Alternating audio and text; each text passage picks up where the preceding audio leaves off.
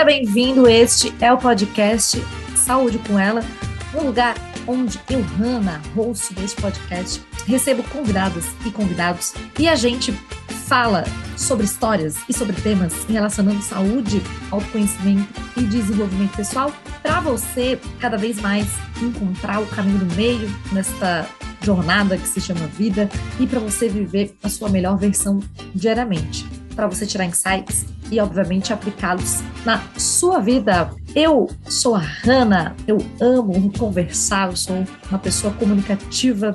Atualmente trabalho ajudando a desenvolver pessoas, tanto com mentoria como no meu time. Então, trabalho com marketing de conteúdo, com growth. Aqui neste podcast é o lugar perfeito para você evoluir e crescer muito na sua vida.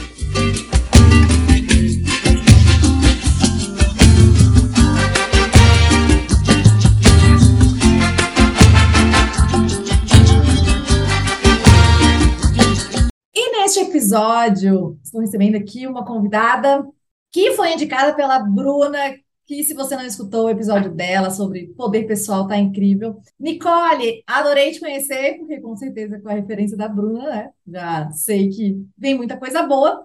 E a gente vai falar sobre ginecologia natural, sobre um pouco do feminino. Então, a gente vai por vários temas que tem tudo a ver. Nicole, te agradeço muito por ter topado, por colocar um tempinho na sua agenda. A Nicole é podcaster também, tem Fala Frida, depois ela vai falar melhor. Então, se apresente, Nicole, muito bem-vinda para a gente já iniciar esse, esse papo. É, olá, Hanna, muito obrigada, primeiramente, por esse espaço, por esse convite. É, eu me chamo Nicole Steffen Spor. É, eu sou terapeuta de ginecologia natural e sou criadora do Fala Frida, que é um movimento de mulheres, é, onde a gente cria conteúdo de impacto para o mundo feminista e a gente dissemina isso de várias formas, é, por meio da publicação de histórias escritas por mulheres no nosso site. É, foi assim que tudo começou. A gente também tem clubes de leitura, workshops, palestras, é, círculos de mulheres, e muitas coisas. E temos, e eu faço também os atendimentos de ginecologia natural, que já já vou explicar um pouquinho mais o que, que é e como é que funciona. Legal. Então, para a gente começar, o que, que é, Nicole, ginecologia natural, assim, para quem não está familiarizado tá. com esse termo? Uhum, certo. Então, vamos lá. O que, que é a ginecologia natural? Ela é um movimento, primeiramente, de resgate é, da sabedoria tradicional sobre as ervas, sobre as plantas medicinais, uh, das nossas avós, das nossas abuelas, das mulheres que vieram antes e que desde que o mundo é mundo vem colhendo na natureza os remédios para tratar, tratar, da nossa saúde de maneira geral, mas especificamente da saúde íntima da mulher. Né? Por isso esse o gancho com a ginecologia e aí o natural. E isso então é a, é a, a primeira parte. Mas a segunda parte é que a ginecologia natural ela propõe um olhar integrativo da saúde da mulher. É, a gente não olha só para um útero, para um ovário, para uma vagina, para uma vulva, a gente olha para uma mulher, uma pessoa, nem só mulheres também, né? Uh, porque né, homens trans, por exemplo, menstruam e podem ter questões que podem, né, que a ginecologia natural pode e deve ajudar, pessoas não binárias também. Então a gente não está falando só de mulheres aqui, eu acho que isso é um ponto importante.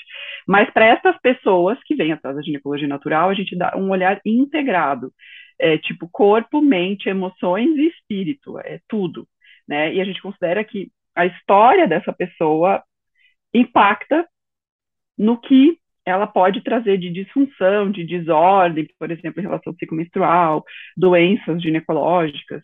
Então, a gente, é um, a gente tem uma aliança, a gente faz um complemento com a medicina tradicional, a gente não é contra a medicina tradicional, óbvio que não, certamente que não. A gente faz algumas críticas, sim, é, e a gente traz outras coisas, né?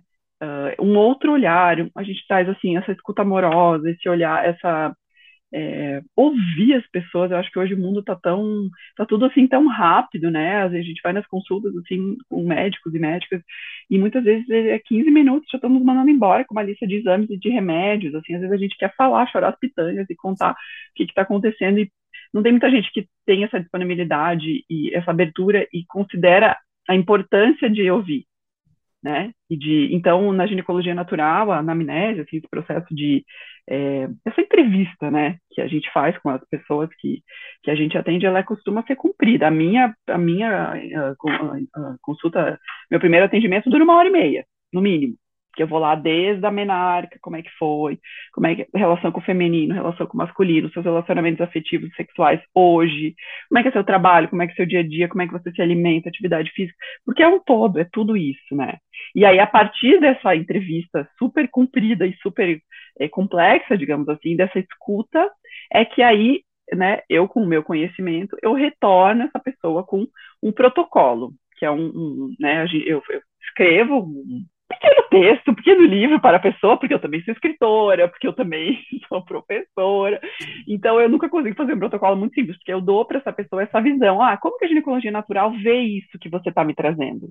Qual que é o, assim, o que, que a gente pode, que emoções que podem estar por trás disso? Que questões não resolvidas que podem estar influenciando, que, que podem estar é, contribuindo para essa doença, essa desordem, e que tratamentos com ervas, com óleos, e aí eu também sou aromaterapeuta, floralterapeuta, enfim, uma coisa daí vai puxando a outra, né? Então são, são uh, os óleos, né? Os óleos essenciais e, e, os florais são outras maneiras, além das ervas e dos chás, né? E das tinturas, de trazer a, a, essa sabedoria da natureza para a nossa cura, para nossa vida, né?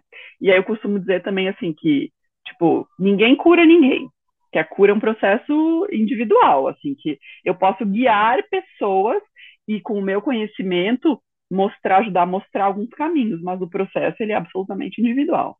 Né? Porque ainda esses dias eu li uma coisa maravilhosa, que está atribuída a Hipócrates, não sei lá, o pai, pai da medicina e tal, que ele diz assim, ó, para se curar você está disposto a se livrar, abrir mão do que te fez adoecer? E eu achei aquilo assim, porque às vezes são padrões, são hábitos, né, de relacionamento, são padrões, são crenças limitantes, são questões que, né, às vezes sobre se sentir suficiente, às vezes tem a ver com limites nas relações afetivas, sexuais. Então, às vezes são padrões que são construídos, né, ao longo de muitos anos. Então, não é assim fácil a gente se livrar daquilo. Então, é um processo. Né? Então, os tratamentos e o acompanhamento em ginecologia natural, ele por si só é um acompanhamento de meses. Porque como a gente utiliza as ervas, que são suaves, que têm, né, geralmente pouquíssimas contraindicações e, né, claro que sempre tem uma questão de, de, dosagem, de como que a gente faz esse uso, enfim, mas são processos muito, geralmente de mudanças muito mais profundas, mudanças de comportamento, mudanças de crença, e as ervas vão apoiando esse processo. Então, eu acompanho as pessoas por, por vários meses. Assim, eu tenho que pelo menos um ciclo, o retorno, então, com as pessoas que eu atendo, é pelo menos uns 40 dias, tem que ter passado pelo menos um ciclo menstrual completo, para ver se aquelas mudanças que ela, né, que eu estou sugerindo, que ela está entendendo que podem ajudá-la, vão fazer um efeito, que efeito é esse, e a gente volta a conversar, ah, isso aqui deu certo, isso aqui não deu, aí a pessoa vai se conscientizando de algumas coisas e vai corrigindo rota e vai seguindo num processo contínuo, de autocuidado, de autogestão da saúde, de cura, né, de autocura. Então é mais ou menos isso. Eu concordo né, 100%, porque a saúde, né, que também é, é o meu background, né, também fisioterapeuta de, de formação, embora fiz uma transição de carreira, mas é, tá aí a, sempre a formação, e essa parte integral, assim, da mulher, é, eu concordo muito, assim, era uma, uma questão que que eu sentia falta bem isso da escuta e de, e de não ver as partes separadas, como você falou, né? Não é útero, não é, não é uhum. só ali fragmentado, e cada vez mais uhum. é, isso é fundamental, eu acho muito legal. E outra parte, essa parte mesmo de só facilitar, né? Eu, eu também é, é eu falava muito que a gente facilita o caminho, né? A gente dá ali uns uhum. subsídios, só que a, a cura é individual.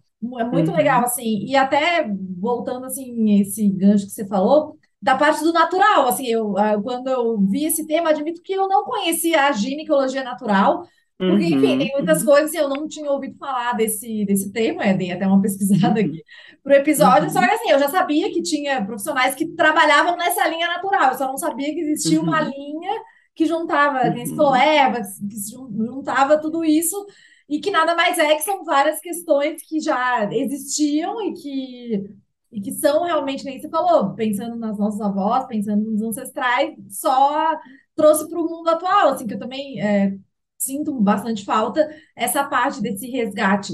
E, e, Nicole, assim, você falou várias questões na prática, assim, essa parte, assim, uhum. do, do autocuidado, da autocura, e dá um exemplo, assim, de, de alguns casos, assim, que às vezes, uh, quem está escutando, às vezes tá. fica meio abstrato, como que eu aplico no meu dia a tá.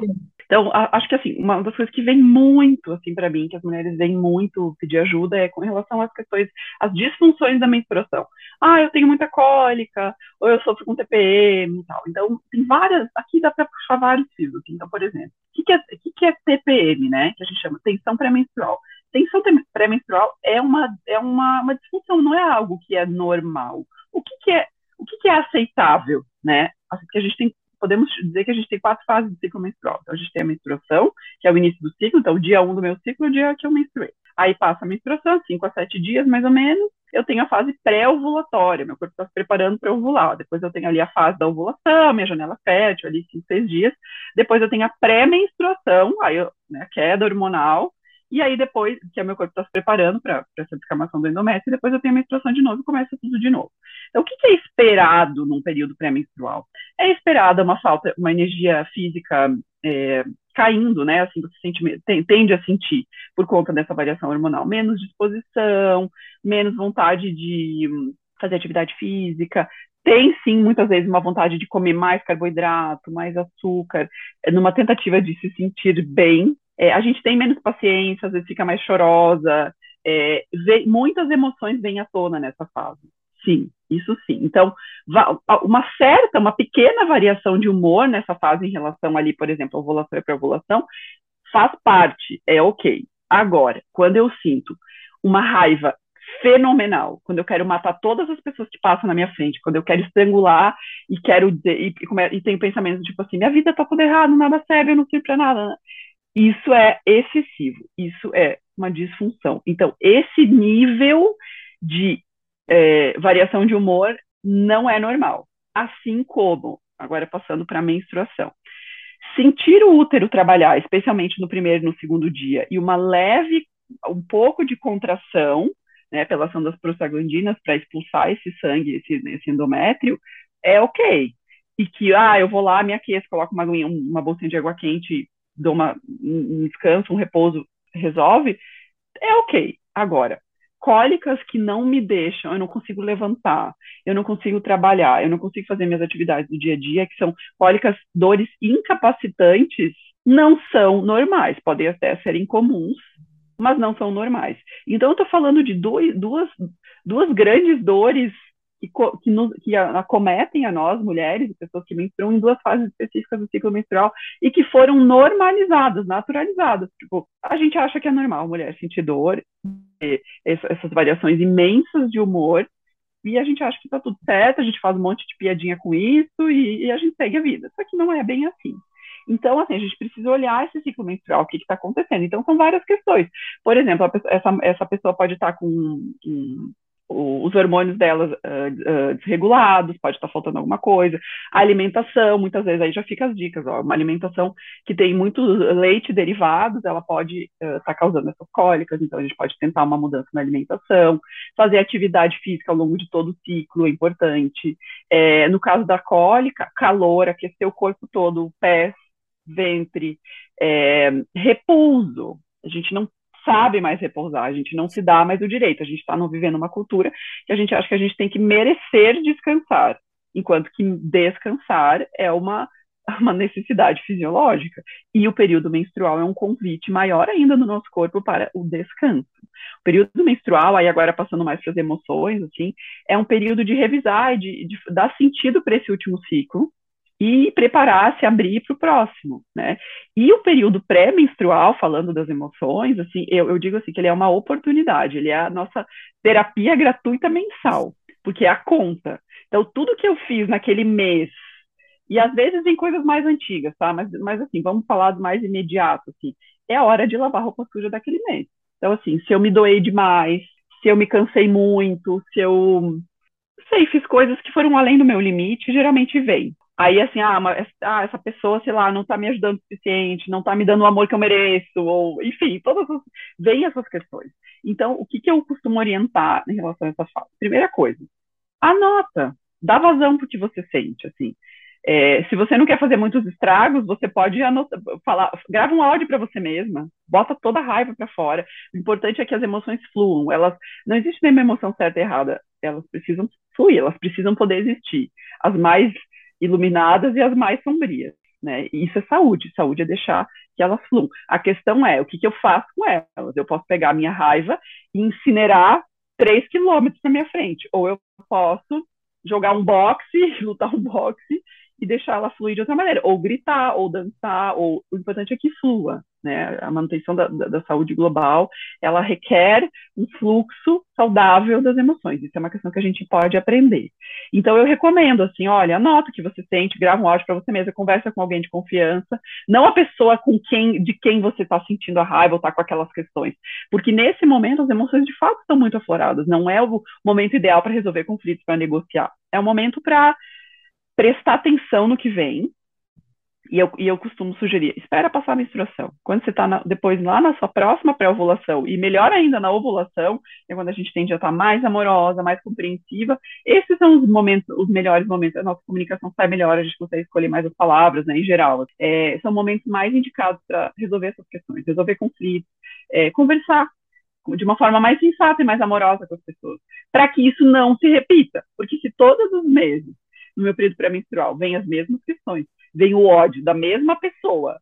Quer dizer que a gente não está resolvendo as nossas pautas. Pensem como isso é a terapia, é o acerto de contas com você mesma. Reserve um tempinho, um dia à noite, um dia de manhã, para fazer assim, tá, o que, que é isso que está vindo? Por que, que eu estou com essa raiva? Da onde vem isso? Qual é o motivo? Qual é a origem? O que, que isso quer dizer? Qual é o desconforto? Dá colo para o desconforto, dá amor para a dor. Deixa ela vir. E depois você resolve. O período menstrual não é o período de resolver, necessariamente. Assim, sabe? Menstrua, descansa, se recolhe. Né? É o momento de que o corpo perde essa interiorização, essa, pausa. Depois você volta para o mundo renovado. É claro que poder fazer isso, a gente também está falando de privilégio. A gente sabe que poder se recolher na menstruação, poder botar a perna para cima, isso tem a ver com classe social, isso tem a ver com cor da pele, e eu reconheço isso.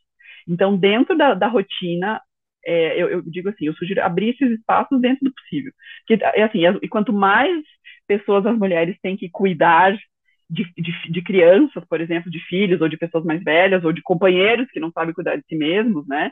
Mais elas tendem a ter tensão pré-menstrual, mais elas tendem a ter cólicas, porque elas têm menos condições de descansar e de dizer, tá, eu não, agora eu não quero ficar com ninguém, eu quero um pouco de silêncio, né, eu atendo uma pessoa que uma vez ela disse assim, a voz dos meus filhos me irrita profundamente no meu período pré-menstrual. E eu sugeri para ela, bom, então, que tal eles já são mais grandinhos, que tal fazer acordos? Ó, quando eu estiver nessa fase, a gente vai fazer esses rearranjos dentro de casa, vocês vão, vou, vou comprar marmita, não vou fazer, sei lá, quando é possível, e co como que a gente consegue abrir esses espaços de solidão, mesmo estando com as pessoas que a gente ama na mesma casa? Isso é um desafio, de fato, né? Porque se compreende culturalmente, socialmente, que, as, que cabe às mulheres esse trabalho invisível, não remunerado e infinito e recorrente, que é o trabalho doméstico, que é o cuidado com as crianças. Então, isso tem muito a ver com como o nosso ciclo menstrual é, se manifesta. Né? Então, é, cólicas e, e, TPM são coisas que vêm muito, e aí tem chás que eu posso orientar, ou tinturas, né? Porque a tintura é uma outra forma de ingerir as ervas, que a tintura, que é tintura, né? A tintura é quando a gente bota um, pega bastante ervas secas e coloca num, por exemplo, com álcool de cereais, ou com alguma tem as garrafadas também, né, com cachaça ou com algum álcool que conserva, que extrai, tem que deixar uns dias, né, extrai aquela propriedade da erva e conserva.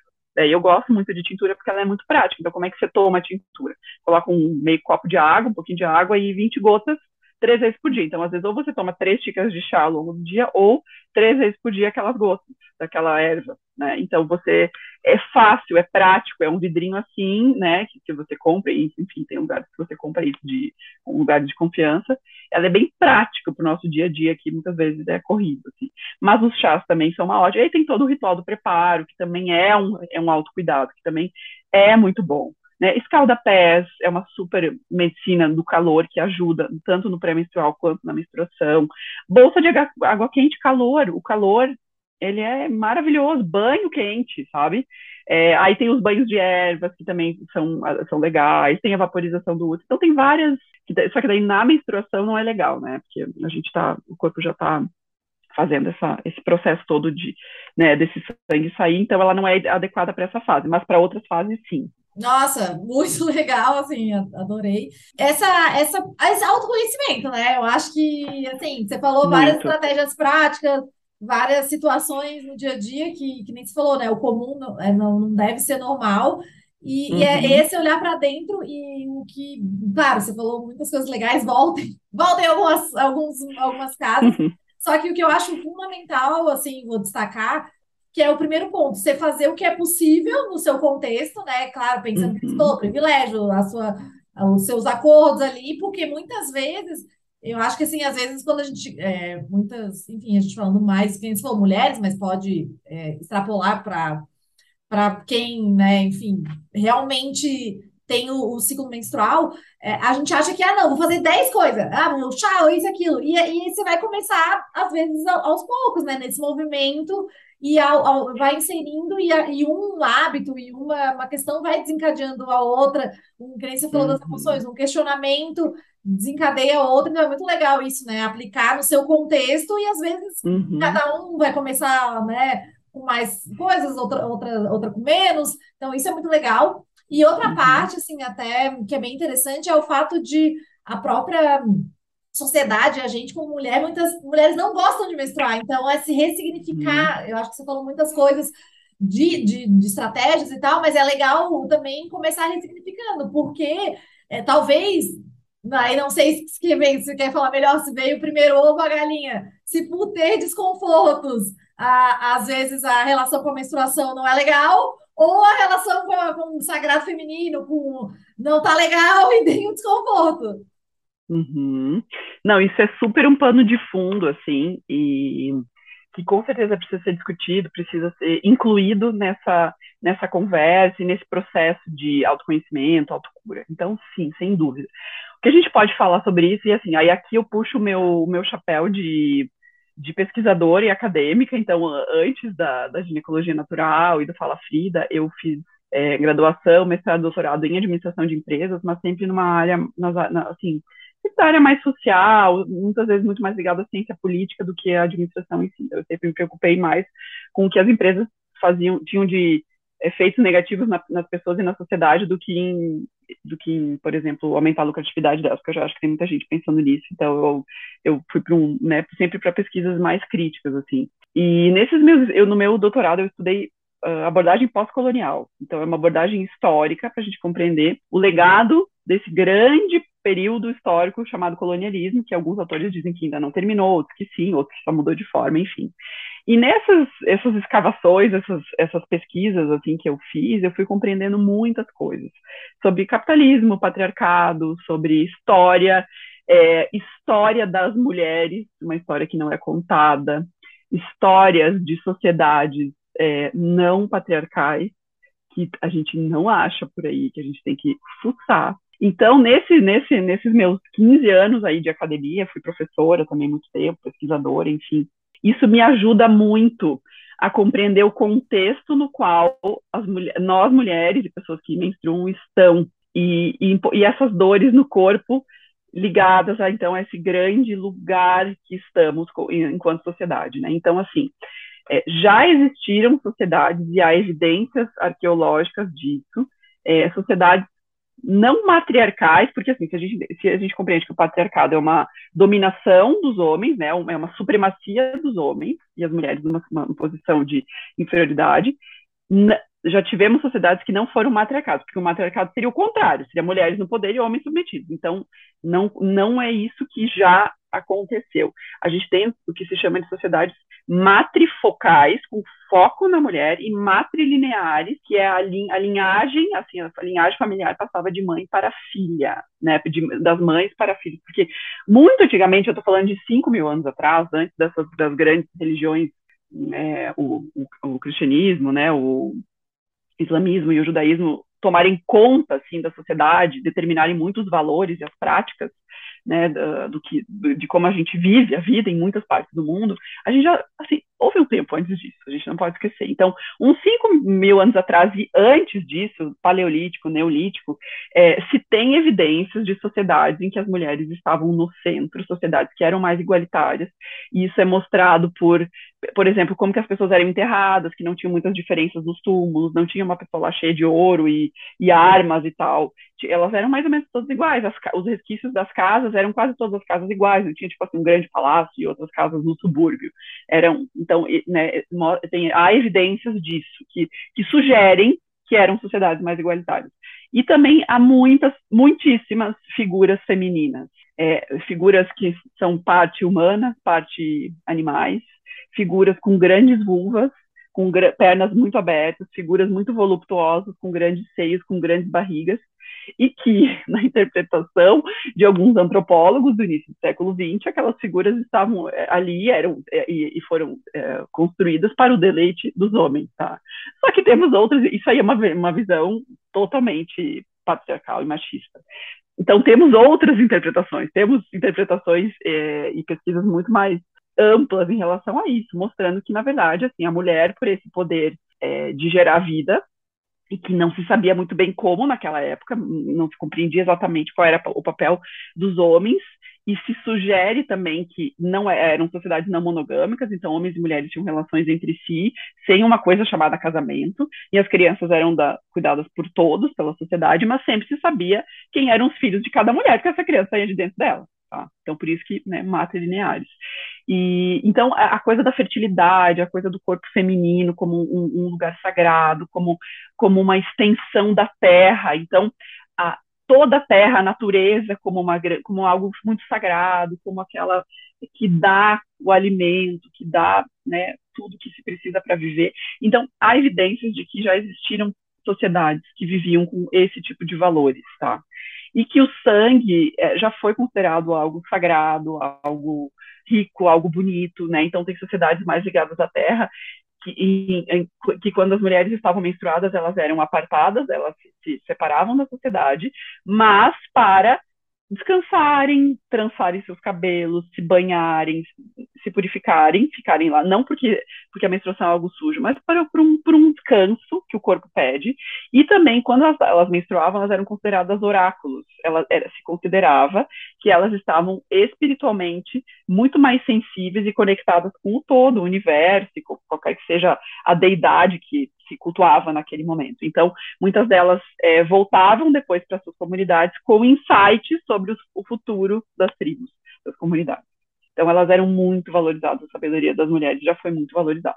Então, de uns, dos, últimos, dos últimos 5 mil anos para cá, isso foi mudando, né, na Europa, invasão invasões dos povos bárbaros, enfim, essas sociedades foram sendo destruídas, porque eles vinham com cavalos, com armas e, e com muito sangue, eram muito sanguinários, assim, isso foi sendo destruído, destruído, e aí com a ascensão dessas grandes religiões, o papel da mulher foi sendo, como, como dizer, né, as, mulheres foram sendo cada vez mais submetidas. Isso tem a ver também com o fato da, com essa questão da propriedade privada. Então, né, do, quando os, os, homens começaram a ser donos das terras, eles precisavam ter certeza de quem eram seus filhos para poder deixar para eles. E aí, ali, a, a, a, sexualidade das mulheres foi sendo cerceada. Elas só podiam ter, ter sexo com os seus maridos para poder gerar filhos herdeiros desses homens para que as terras ficassem naquela família. Então, isso é um marco muito fundamental do, da submissão das mulheres. Né, que em outros momentos da história já tiveram sua sexualidade muito mais livre e honrada, e, e aí aquilo começou a ser sujo, enfim, várias várias questões. Então, e o próprio sangue passou a ser considerado impuro. Então, a gente tem nos livros sagrados dessas religiões é, frases horríveis do tipo assim: a mulher menstruada que tocar um homem o deixará impuro por sete dias. A mulher menstruada que olhar para os campos vai matar todas aquelas plantas, vai adoecer o gado, vai azedar o vinho. Então, assim, mitos horrorosos que permanecem até hoje, foram, claro, mudar, assim, transformados com o passar do tempo e com suas especificidades locais, mas que globalmente temos esse olhar muito negativo em relação ao sangue menstrual e, e a todo o ciclo, né, e a ciclicidade como um todo.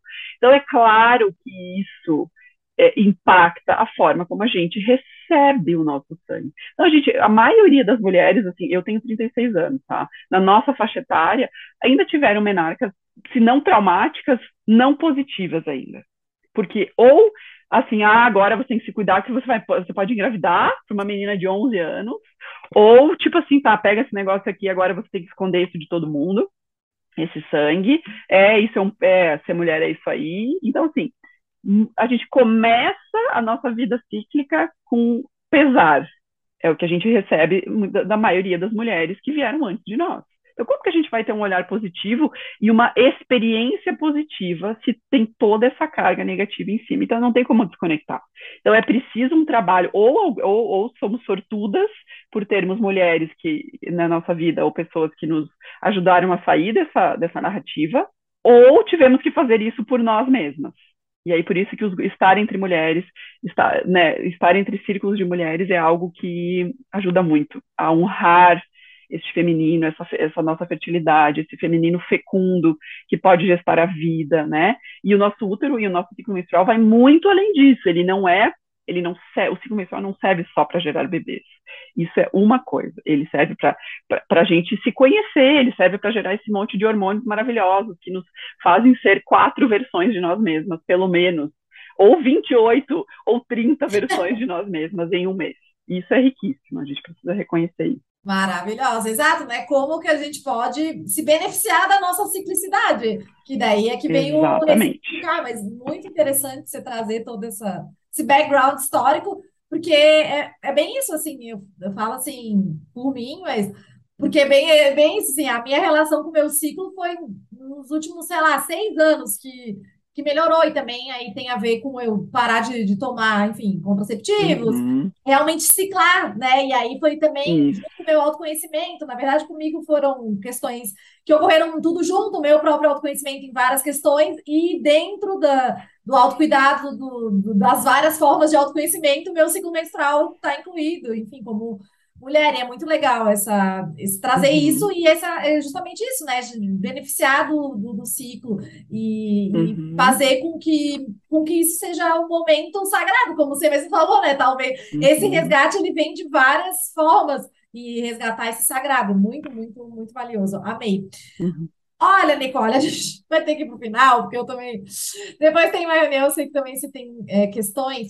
Queria que você deixasse um livro, um documentário, um uhum. TED sobre esse tema. E óbvio, tá. fala Frida, eu sei que tem uhum. ciclos, enfim, tudo tá. que você tiver. E uma vamos mensagem final para quem está ouvindo.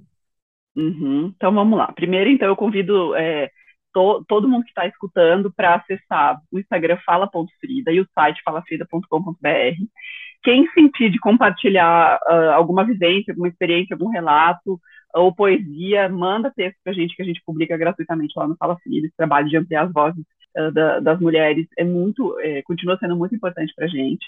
No Fala Frida, no Instagram, tem muito conteúdo sobre ginecologia natural, sobre as ervas, sobre as doenças, sobre essa visão da ginecologia natural, sobre várias questões, sobre menopausa, sobre menstruação.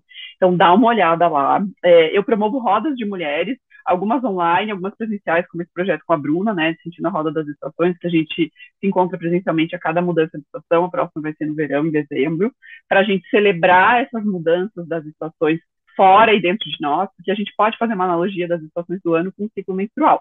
Então, a ovulação seria o verão, depois o outono seria o pré-menstrual, o inverno a menstruação e a primavera o pré-ovulação. Então, fica aí só isso para você pensar aí durante o dia de hoje e se conectar com isso. É, e eu também tenho levado essa mensagem de ciclo menstrual, de menopausa, saúde das mamas para as empresas. Então, eu tenho feito workshops, né, adaptando para uma linguagem mais empresarial, para justamente a gente entender esse nosso ciclo, mapear e poder encaixar nossa vida de trabalho no nosso ciclo e vice-versa, né? Então, eu também ofereço esse tipo de, de trabalho. Então, me chamem, vamos conversar. E, uh, e aí eu tenho Fala Aqui da Podcast também, que é uh, a primeira temporada dele, eu faço uma como se fosse uma, uma revisão, assim, de cinco livros uh, feministas que eu considero muito importantes. Então, se você também quer saber mais sobre isso, dá uma espiada lá. Um livro que eu recomendo muito sobre ginecologia natural, que eu amo, inclusive a Bruna citou também no último no, no podcast, né, no, no, outro episódio, chama Manual de Introdução à Ginecologia Natural, da Pabla Pérez San Martin, que é uma parceira chilena maravilhosa. E faltou dizer também no início que a ginecologia natural é um, é um movimento que tá, surgiu na América Latina, tá? é nosso, totalmente nosso. Então, então é, essa é uma das expoentes desse movimento, eu super recomendo o trabalho dela. Ela, assim, não tem papas na língua, ela manda ver ali, é na lata mesmo que ela fala.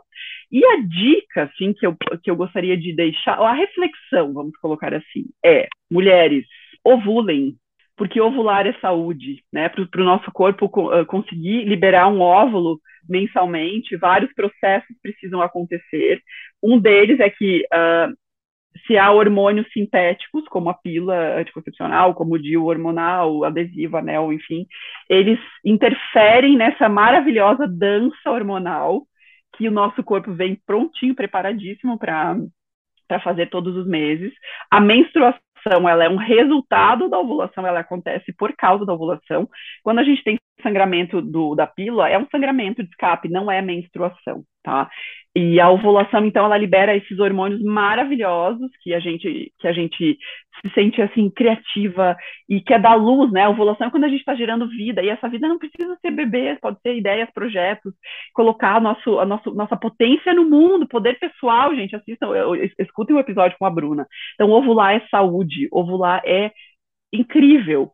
E, assim, então, se você toma pílula ou se você está em algum método hormonal, é, faça perguntas. Será que isso é o melhor para você? Converse com a sua médica, com o seu médico. Será que tem outras opções?